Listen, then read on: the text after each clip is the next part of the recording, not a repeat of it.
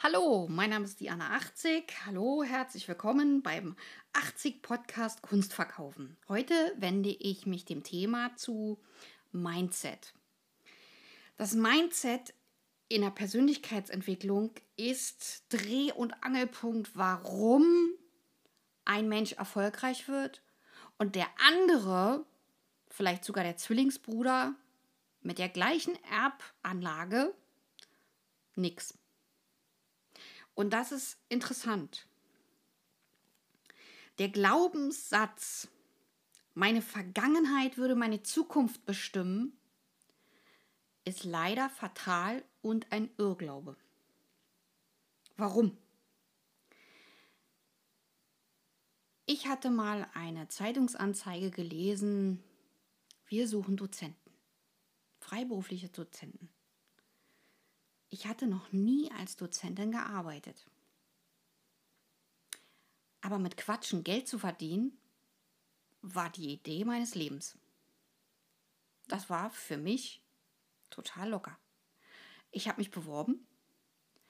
Natürlich habe ich an dem Tag, wo ich meine Antrittsvorlesung halten musste, überlegt, fährst du da wirklich hin? Willst du das wirklich? Und ich dachte an meinen Vater, der gesagt hat, eine neue Gelegenheit immer annehmen, hinterher meckern. Und genau so war's. Ich habe mich entschieden, ich bin dahin gefahren, weil ich war ja vorbereitet. Ich habe meine Antrittsvorlesung gehalten. Die Direktorin der Schule nickte freundlich und sagte, wann wollen Sie anfangen? Und ich, na geht's gleich. Ach ja, nächste Woche? Ja, gut. Das und das müssen Sie vorbereiten. Hier ist der Lehrplan. Äh, das ist der Vertrag. Bitte unterschreiben Sie hier. Wollen Sie sich das nochmal durch den Kopf gehen lassen? Und ich sagte, nein, ich mache das. Hab unterschrieben und hab losgelegt. Und ich habe es nicht bereut, weil das war für mich etwas, was ein persönlicher Mangelpunkt war. Ich war als Kind introvertiert, total introvertiert. Also da kann ich ein Lied von singen. Ich habe ich hab kaum die Zähne auseinanderbekommen und vor der Schulklasse ein Gedicht aufsagen war der größte Horror meines Lebens. Viele Menschen werden jetzt nicken und die werden das kennen. Was hat mir geholfen? Mir hat geholfen, dass ich mich für einen Job beworben habe, für den ich nicht geeignet war. Und dabei hört ihr alle richtig. Ich habe mich echt für einen Job beworben, für den ich überhaupt nicht geeignet war. Als Lehrkraft im Produktdesign. Ich wollte mich in diese Lehrtätigkeit hineinquatschen. Ich hatte kein Produktdesignstudium. Natürlich war es für eine Produktdesignerin, für einen Produktdesigner viel, viel leichter, den Einstieg zu bekommen. Ich hingegen habe gedacht, naja, probierst du mal aus. Ich war super vorbereitet. Ich habe mir zehn Argumente aufgeschrieben, warum ich geeignet war. Natürlich war die hohe Motivation auf Platz 1. Noch andere tolle Ideen und Argumente hatte ich aufgeschrieben, auswendig gelernt und habe sie bei diesem flammenden Vortrag, diesem Professorengremium an die Backe geschmettert. Ich war so überzeugend, dass die nicht zehn Minuten beraten haben. Die haben fünf Stunden gebraucht, um sich zu beraten, ob sie den Produktdesigner nehmen oder mich. Sie haben mir dann gesagt, wir mussten den Produktdesigner nehmen, weil der hat das Studium vom Produktdesign der kann sozusagen sofort eingesetzt werden. Sie müssten es erst lernen. Aber Ihr Vortrag, Frau 80, Ihr Vortrag war der Hammer. Wir waren alle platt. Weil Sie haben so viel neue Dinge mitgebracht aus Ihrem Theaterbereich, aus Ihrem Kunstbereich. Ich hatte extra vorbereitet neue Oberflächen für Stoffe, für Produkte und so weiter. Oberflächenexperimente nannte ich es damals. Und da hatte ich eine komplette Mappe mit und habe die gezeigt. Ein weiterer Punkt auf meiner 10-Punkte-Liste, warum ich diesen Job haben wollte, weil ich endlich mal an der Oberfläche experimentieren konnte. Und die waren, die waren echt, die haben ganz lange gebraucht, um mich abzulehnen. Also es gab harte Diskussionen. Hat mir auch der Professor gesagt, dass es harte Diskussionen gab. Aber ich war so in dem Vortrag überzeugend, dass die echt, also die haben rotiert. Und das war mein Lernschritt.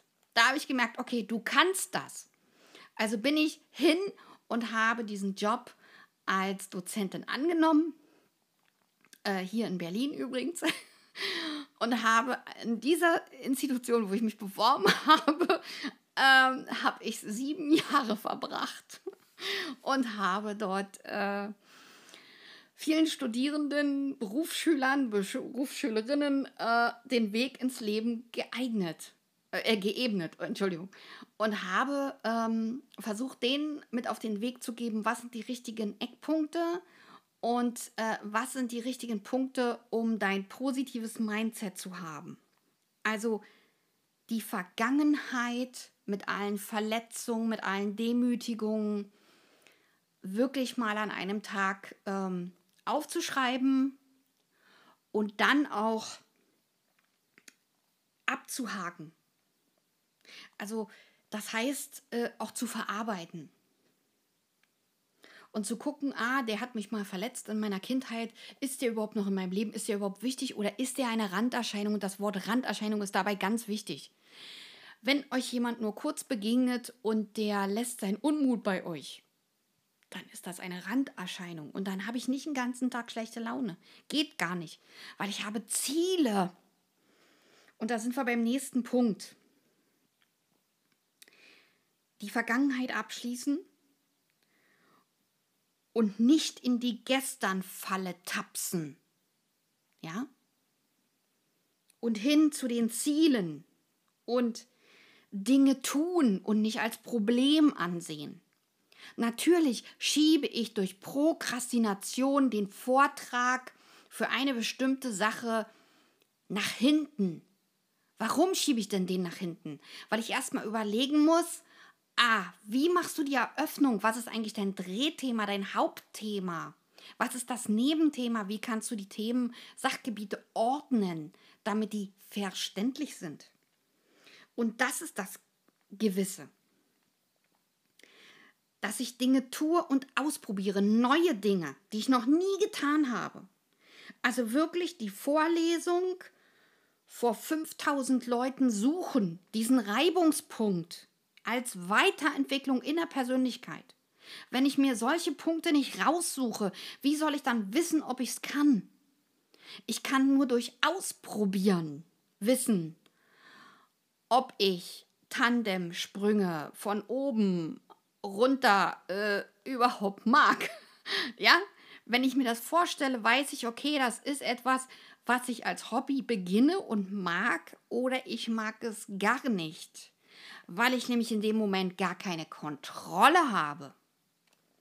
Ja, aber wenn eine andere Aufgabe auf mich zuläuft, ja, wo es darum geht, dass ich das Mikro nehme und mich auf eine Bühne stelle und was sage oder etwas moderiere oder jemand frage, wenn ich ein Interview mache, dann bin ich sofort dabei. Da stelle ich mich in die erste Reihe, das ist überhaupt problemfrei. Und der andere klappert mit den Zähnen. Und der sagt, ich kann nicht alleine vor der Kamera stehen. Da gibt es Künstler, die können nicht alleine vor der Kamera stehen. Aber in dem Moment, wenn ein anderer mit ihnen vor der Kamera steht, der ihnen auch signalisiert, hör mal, ich will dir nichts Böses, ich stelle keine bösen Fragen, ich unterwandere nicht deine Autorität und ich will dich auch nicht degradieren oder ich will dich auch nicht zerlegen, sondern im Gegenteil, ich bin dir fröhlich gesonnen. Ich stelle dir Fragen, auf die du antworten kannst zu deiner Kunst dann sind die gar nicht mehr so nervös. Und schlottern und klappern mit den Zähnen, dann sind die völlig entspannt. Aber wenn die alleine vor der Kamera stehen und ich weit weg stehe und dann Fragen stelle, da kriegen die. Mm, da kriegen die Zähne klappern oder Bauchschmerzen.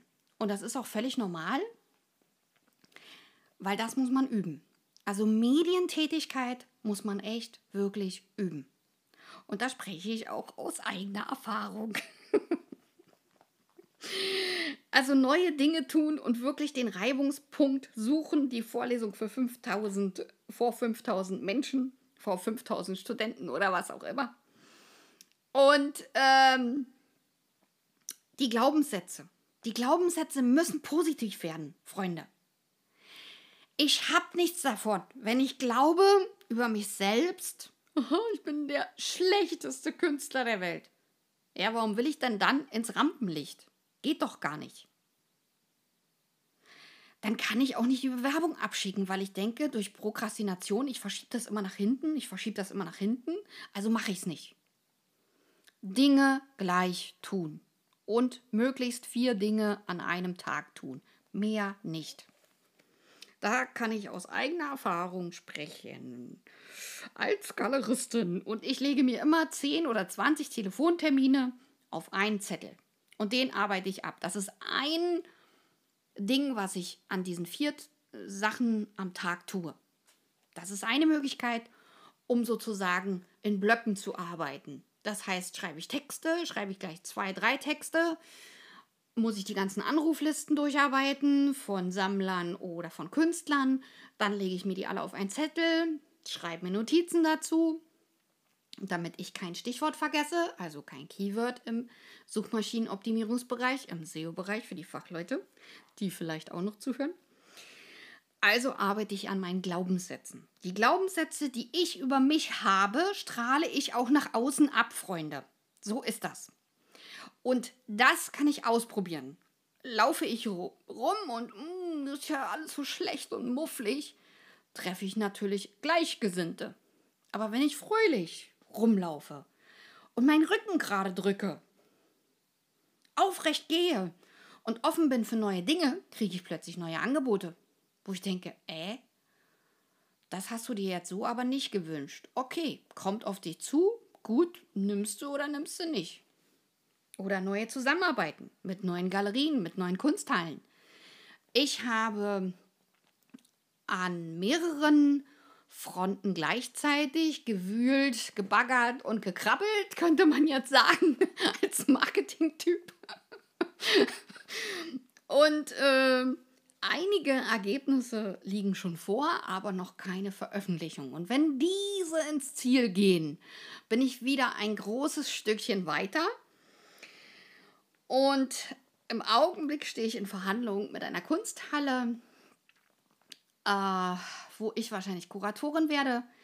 Namen und das alles kann ich noch nicht sagen, weil es noch nicht veröffentlicht ist. Und aus juristischen Gründen kann ich auch noch nicht sagen. Ich kann nur sagen, dass es gut aussieht und ich jetzt, oh, den gefühlten 25. Termin dazu hatte. Auch das wird gut gehen, weil ich eine gute Einstellung habe. Und mein Glaubenssatz ist, ich habe jetzt so viel Kraft und so viel Motivation in dieses Projekt gesteckt und habe so viel Zusicherung gemacht, was ich dann alles machen werde bei dem Projekt. Also es kommt wirklich viel Arbeit auf mich zu. Aber ich habe freiwillig Ja gesagt, weil ich gedacht habe, so eine Chance kriegst du nicht so oft. Nimm sie, nimm sie, nimm sie. Und mein Bauchgefühl war richtig, weil ich habe mich dann rückversichert und habe mal andere gefragt, was würdet ihr denn in so einer Situation tun? Und ich habe gesagt, ja, annehmen, annehmen, annehmen, annehmen. Also habe ich gesagt, okay. und natürlich habe ich nicht gleich zugesagt, sondern habe gesagt, ich brauche noch einen Tag Bedenkzeit. Das macht man dann in solch einer Situation, ja? Also Pokerface aufsetzen, nett lächeln und sagen, ah, ich brauche noch einen Tag Bedenkzeit, ist das okay? Oder wenigstens einen halben? Und ich muss erstmal in meine Zeitschiene gucken, wo ich das reinkriege. Ist auch eine Möglichkeit. Dann habe ich angesprochen, vier Ziele setzen am Tag konkrete Ziele, ganz konkrete Ziele. Und das sind so die Optimierungsmöglichkeiten.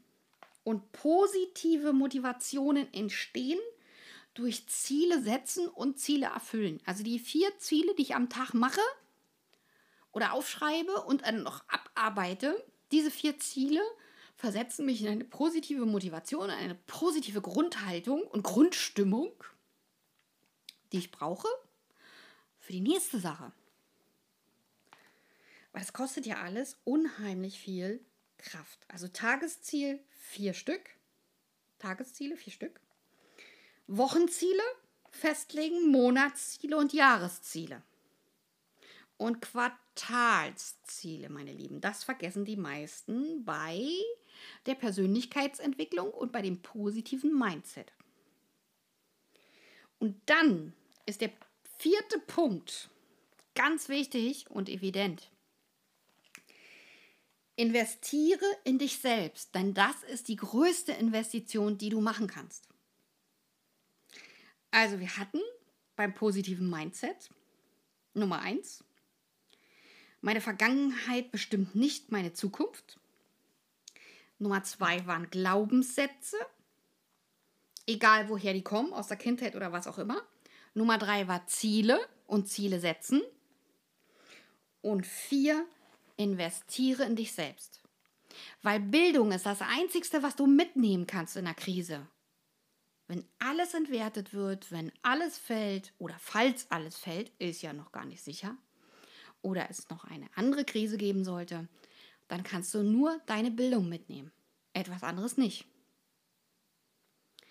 Und das ist das Interessante am Leben. Es gibt dir Aufgaben und du solltest sie erfüllen. Und wenn du die Aufgaben erfüllst, hast du auch ein positives Grundgefühl, was dir sagt, oh, das und das hast du schon geschafft. Super. Das kannst du jetzt mal feiern. Etappenziele feiern. Und das will ich sagen, wenn ich sage, ich habe es gefeiert, meinen Diplomabschluss zu haben. Das war ein Etappenziel in meinem Leben. Aber eben nur ein Etappenziel. Die Galerieeröffnung war auch ein Etappenziel, meine erste Galerieeröffnung. 1990, meine zweite Galerieeröffnung in Berlin 2009 und Kuratorin geworden zu sein in einer Galerie, die hier von einem Sammler in Berlin gegründet wurde, das ist auch etwas, was ein Etappenziel ist. Und natürlich ist auch ein Etappenziel dieser Podcast, der euch Künstlern weiterhelfen soll, ein positives Mindset zu entwickeln. Und mein Ratgeber ist für euch gedacht, also schreibt mir auch eure Fragen. Schreibt mir, was ihr über meine Tutorials, über meine Podcasts denkt. Und auch ganz wichtig, habt ihr Themenvorschläge oder Fragen, die man in einem Podcast bearbeiten könnte? Ich bedanke mich, dass ihr bis hierher zugehört habt. Ich würde mich freuen, wenn ihr meinen Podcast liken würdet und meinen Podcast abonnieren würdet, damit ihr nichts verpasst.